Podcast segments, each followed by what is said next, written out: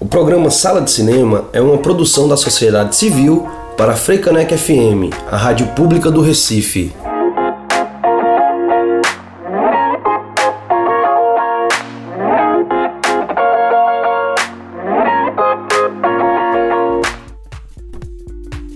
Olá, boa tarde, ouvintes da Freicanec FM do Sala. Estamos de volta em mais um sábado. Eu sou Priscila Urpia e vamos trazer o melhor do cinema para vocês. Olá, ouvintes da Freicanec FM. Muito boa tarde. Eu sou Rafael Buda e estamos de volta com mais um Sala de Cinema neste sábado, com muita notícia bacana sobre o cinema e audiovisual. Então vem com a gente. O programa de hoje vai falar sobre curadoria, sua importância e seus caminhos no cinema e audiovisual. A entrevista é com Júlio Cavani, jornalista, curador, diretor e crítico de arte. O sala está só começando. Boa sessão! Este ano, a Academia Brasileira de Cinema foi reconhecida oficialmente pela Academy of Motion Pictures Arts and Science, AMPAS, a instituição responsável pelo Oscar como única entidade responsável pela seleção. Cada país indica um filme para concorrer e as listas dos escolhidos são divulgadas posteriormente. Até 2016, a seleção dos filmes nacionais para o Oscar era realizada pela Secretaria do Audiovisual, ligada ao Ministério da Cultura. Em 2017, a escolha passou a ser de responsabilidade da Academia Brasileira de Cinema, com o apoio da Secretaria do Audiovisual. Agora, para a edição de 2021, não há mais participação do governo federal. Os membros titulares são Afonso Beato, diretor de fotografia, membro da AMPAS, Clélia Bessa, produtora, Laís Bodansky, produtora e diretora, membro da AMPAS, Leonardo Monteiro de Barros, produtor, Lula Carvalho, diretor de fotografia, membro da AMPAS, Renata Magalhães, produtora, Rodrigo Teixeira, produtor e membro da AMPAS, Roberto Berlini, produtor e diretor, e Viviane Ferreira, diretor e roteirista. A cerimônia do Oscar será realizada no dia 25 de abril de 2021.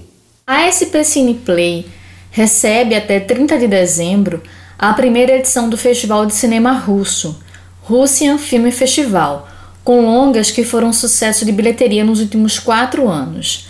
O evento é 100% gratuito e acontece também na Austrália, no México e na Espanha. Os espectadores podem assistir até oito produções dos mais diversos estilos, incluindo uma animação. O festival é produzido pela Rosquino, organização promotora de conteúdos russos em todo o mundo. Seu principal objetivo é introduzir a todos os cinéfilos a grande variedade de conteúdos russos modernos. Em 2019, sete filmes vindos da Rússia foram lançados no Brasil. Números recentes de bilheteria mostram que as produções russas mais populares entre os brasileiros são dos gêneros terror, drama e ficção científica. A programação do festival que exibe desde animação e suspense até filmes autorais, é adaptada para atender aos interesses de um grande público de diferentes idades e com várias preferências em gêneros cinematográficos, diz Evgenia Markova, diretora da Rosquino. No futuro, a proposta é implementar um formato híbrido do Festival de Cinema Russo, combinando eventos online e offline a comissão de curtas do 53º Festival de Brasília do Cinema Brasileiro trabalhou de forma incessante para selecionar 12 de 463 produções inscritas para a edição de 2020, que será exibida até amanhã no canal Brasil e Streaming Play Brasil. A realização de um curta-metragem é o primeiro ato e talvez o mais importante passo na carreira de um cineasta. A categoria que arregimenta milhares de realizadores todos os anos pelo país foi o ponto seminal da carreira de grandes nomes do cinema nacional. Glauber Rocha, Joaquim Pedro de Andrade, Nelson Pereira dos Santos, Júlio Bressani, Rogério Scanzerla, André Luiz Oliveira e Cláudio Assis foram alguns dos representantes emblemáticos da sétima arte que passaram por essa janela do audiovisual. A comissão de curadoria de curtas da 53ª edição conta com Clementino Júnior, Cíntia Domite Bitar, Edileuza Penha de Souza, André Carvalheira e Nara Normandi. Já a curadoria da mostra de longas deste ano é de Silvio Tendler, considerado um dos mais importantes documentaristas da América Latina. Ele produziu e dirigiu cerca de 80 filmes, entre curtas, médias e longas metragens, em formato documental, além de séries. O festival nasceu em 1965 como Semana do Cinema Brasileiro. A iniciativa foi do historiador e crítico Paulo Emílio Sales Gomes, que estava à frente do primeiro curso superior de cinema da Universidade de Brasília, UNB. É sob o olhar da professora e líder religiosa baiana Macota Valdina que o Nove Cachoeira Doc, Festival de Documentários de Cachoeira, acontece desde 4 de dezembro e segue até amanhã, com 42 filmes disponíveis online e 13 filmes exibidos presencialmente. Além disso, a programação gratuita conta com atividades artísticas, conferências, oficinas, lançamento de livro no site, Facebook e YouTube.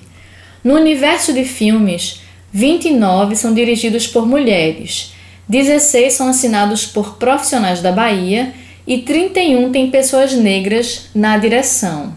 A curadoria da nona edição é composta por Evelyn Sacramento, Fábio Rodrigues, Kênia Freitas, Patrícia Mourão, Ramayana Lira e Rayane Laíssa, com os assistentes Alex Antônio e Otávio Conceição. O festival busca fomentar a difusão e a produção de documentários, assim como a discussão sobre o gênero por meio de oficinas, debates, ciclo de conferências e exibição de filmes. O Cachoeira Doc já se consolidou como um dos principais festivais do gênero documentário no país. A realização é da Cura e Cultura e do Grupo de Estudos e Práticas do Documentário do curso de Cinema e Audiovisual da UFRB, produção da Ritos Produções, e conta com apoio financeiro do Fundo de Cultura da Secretaria de Cultura da Bahia através do edital setorial do Audiovisual 2019. Muito massa, hein, Priscila? De fato, o Cachoeira Doc é um dos principais festivais de documentário do país, hein? Vale a pena conferir. E com o crescimento do cinema pernambucano, que cada vez mais produz filmes e se destaca em eventos nacionais e internacionais, ocorre também o fortalecimento do mercado interno. Começam a surgir mais festivais com o intuito de difundir o cinema feito em Pernambuco, no Brasil e no mundo. Mesmo operando com diretrizes similares, esses festivais possuem características próprias e marcas únicas em seus perfis. Essa é a função da curadoria de cinema através da seleção de curtas e longas metragens, além de diferentes escolhas em torno do evento. Moldar a percepção sobre o festival, sugerindo padrões e qualidades específicas.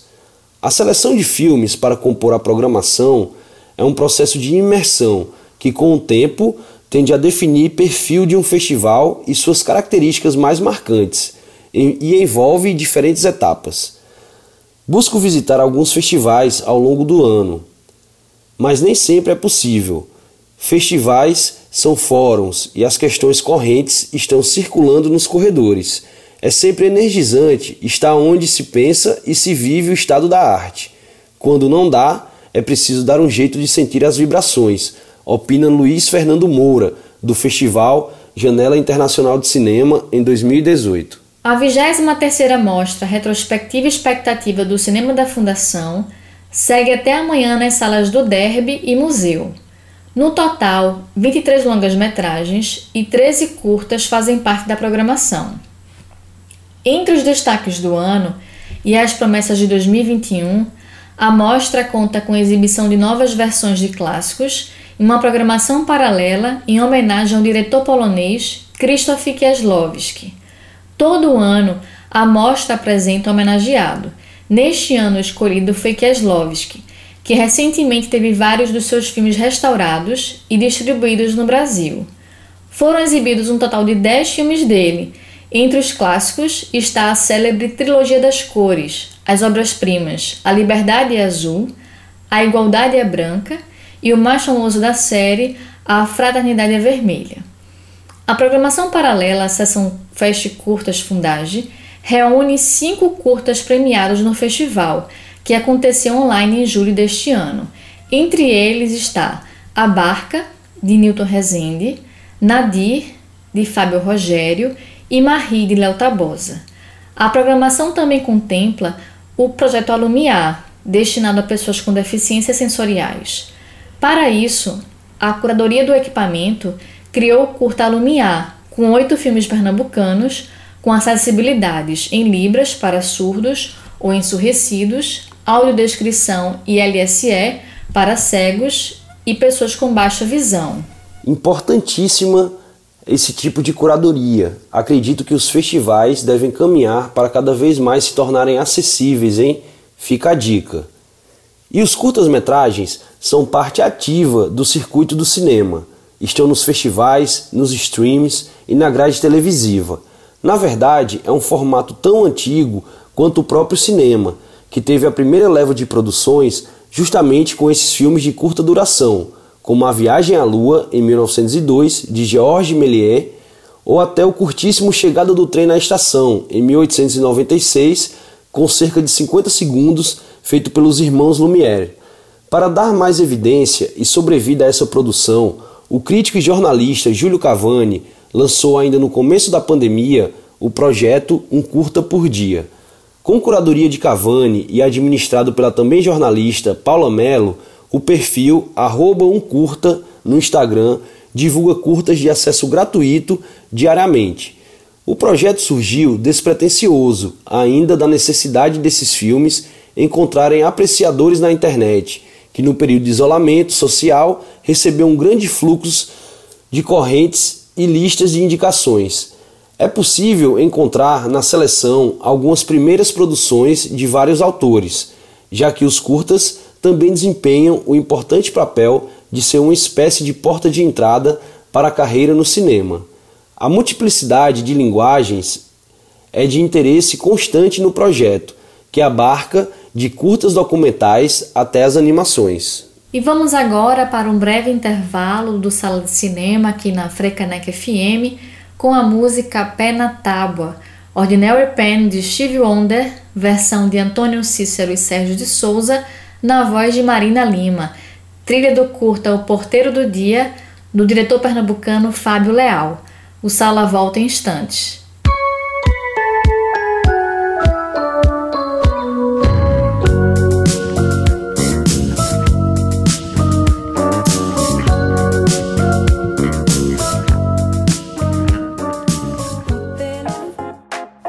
Estamos de volta com o Sala de Cinema e hoje vamos conversar com Júlio Cavani, jornalista, curador, diretor e crítico de arte. Olá, Cavani, bem-vindo ao Sala.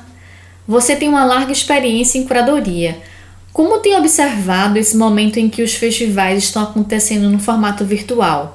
A linha curatorial segue a mesma proposta dos festivais presenciais? Em relação à linha curatorial desses festivais virtuais, eu acho que, em geral, ela vai procurar ser fiel ao, à identidade do festival original. Ela pode sofrer alterações na negociação com, com os realizadores que desejem ou não exibir seus filmes em formato virtual. Muitos deles estão aguardando esse lançamento, tem todo um planejamento de lançamento que não previa esse tipo de exibição. Então, existe todo um processo de negociação aí que afeta também a curadoria, mas eu acho que em geral os festivais que adotaram agora o formato virtual vão tentar ser fiéis a eles mesmos em relação à identidade de, de curadoria, identidade de conteúdo que, ele, que esses festivais já, já possuíam. Uma coisa que eu achei positiva nessa migração dos festivais de cinema para o suporte online foi a possibilidade de expandir para públicos de diferentes lugares o conteúdo daquele evento. Né? Com os festivais virtuais, nós podemos ter acesso aos filmes que estão dentro da, do conjunto de filmes selecionados para determinado festival, dentro do contexto desse festival. É diferente de você esperar esses filmes chegarem até você ao longo do ano. É interessante ver os filmes dentro do festival em conjunto e pela primeira vez a gente pôde acompanhar em tempo real e participar como espectador de festivais que a gente já ouviu a falar, já acompanhava de longe, mas nunca tinha ido até eles. Agora, o formato online não substitui, não substitui, nunca vai substituir a experiência real do cinema, a experiência real de um festival também. É, cada pessoa assiste um filme de uma maneira diferente, em, em casa, com diferentes plataformas, diferentes suportes, diferentes equipamentos. Não dá para controlar sobre como cada espectador assistirá às sessões. Então, a experiência de cada espectador vai ser muito diferente e vários fatores podem prejudicar essa forma de ver os filmes. Desde a estabilidade da conexão com a internet, as interrupções domésticas do cotidiano, de você ter que parar para falar com alguém, ou para lavar prato, para cozinhar, ou até detalhes técnicos de som e de imagem, como eu estava falando, né? Porque existem diferentes formatos de telas e de equipamentos. Alguns podem até projetar o filme em casa, outros vão ver o filme no celular. Então, nos festivais virtuais, esse tipo de coisa fica mais evidente. Em festival de animação, por exemplo, a, a questão da textura da imagem é muito importante às vezes. Então, se você está vendo no celular ou com uma resolução não muito boa, sem uma conexão muito boa, você pode perder várias nuances daqueles filmes artísticos mesmo, né? confecção de cenários, por exemplo, de bonecos. A mesma coisa em relação à fotografia de filmes filmados mesmo em live action. Né? A impressão, às vezes, é de que o curador ou a curadora é um ser invisível que simplesmente seleciona os filmes. Como se dá o processo de dar a ver as produções audiovisuais nas janelas de exibições? O trabalho do curador ou da curadora continua depois das escolhas? A atividade de curadoria ela é muito diversa, não existe uma definição oficial sólida o, o trabalho de curadoria vai variar de acordo com cada tipo de festival, cada tipo de sala de exibição, sala de exposição, museu, etc. Às vezes o foco da curadoria não está apenas na seleção das obras, mas está na pesquisa que aquilo ali envolve, na elaboração de um conceito que vai nascer da reunião daquelas obras. E na elaboração desse conceito você não precisa necessariamente usar o critério de que vão entrar as melhores obras. Podem entrar as obras que vão contribuir para reforçar aquele conceito. Isso vale tanto para uma curadoria coletiva, por exemplo, de um festival, de uma mostra com obras de diferentes artistas, como vale também para uma curadoria de uma mostra individual de um só diretor, de um só artista, que em que o curador pode atuar justamente na elaboração de conceitos em conversas com aquele artista e muitas vezes durante o próprio processo de produção do artista, não só no final.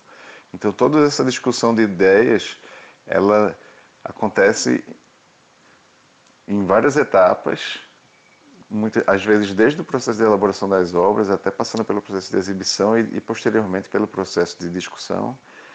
E, e, essas ideias, esses debates vão continuar no ar indefinidamente mesmo depois do período daquele festival, exposição, daquela, daquele ambiente de exibição dessa curadoria. O projeto Um Curta por Dia dá visibilidade a diversos filmes e estimula uma nova forma do público se relacionar com o cinema em um período de isolamento social. Conta pra gente como tem sido essa experiência. Esse meu projeto Um Curta por Dia aconteceu durante seis meses, em 2020, no contexto da pandemia mesmo, eu percebi que muitas pessoas passaram a ver mais filmes em casa, acompanhar festivais online também. Eu mesmo passei a ver filmes em casa e quase que diariamente.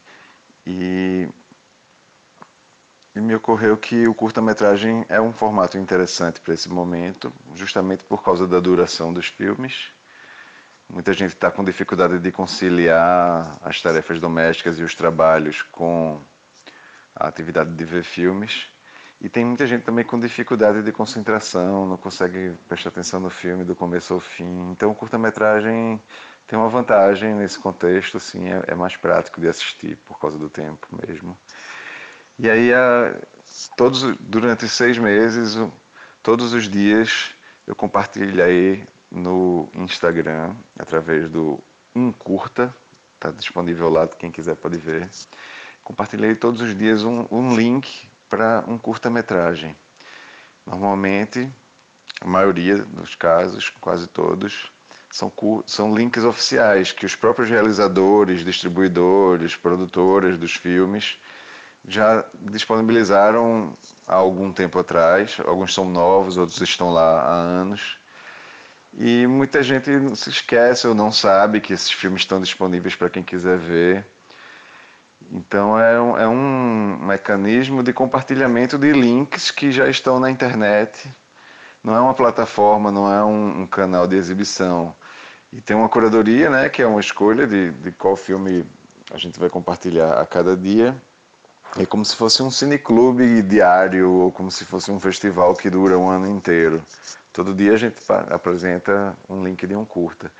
Depois de completar seis meses, fiz uma pausa, mas em breve vamos voltar com curta com novidades. Mas enquanto isso, já temos lá seis meses de filmes sendo publicados diariamente. Os links estão todos lá. Quem quiser entrar lá para seguir e acompanhar, vamos voltar a postar, mas já tem muita coisa para ver lá para quem quiser dar uma olhada no, no que já rolou.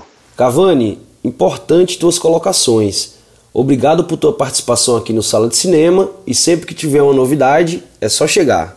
Obrigado, Priscila e Rafael, pela oportunidade de conversar aqui nessa rádio Fricaneca, que é uma rádio tão importante aqui no Recife, né? E vamos ao Fique por Dentro.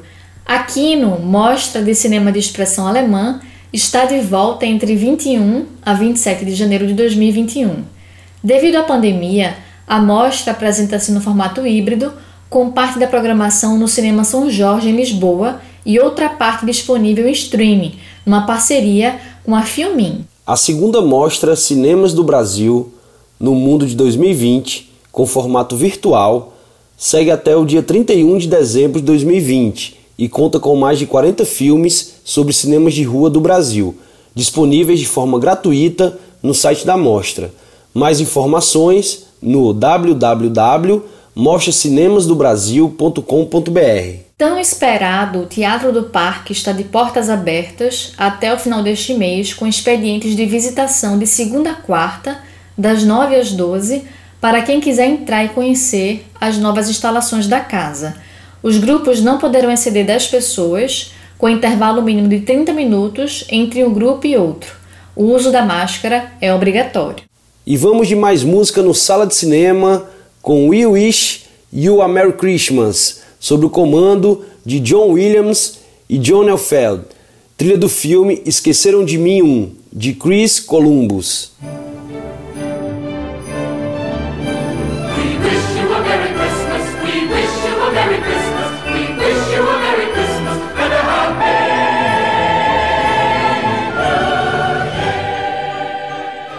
E o Sala de Cinema de hoje vai ficando por aqui, já no clima do Natal. Que seja de paz e saúde para todo mundo. Um ótimo sábado, próxima semana tem mais. E por hoje é só, hein, galera? Gostaria de desejar um bom feriado de Natal a todos e o mais importante, vamos cuidar um dos outros. A pandemia ainda não acabou e temos que ficar ligado, hein?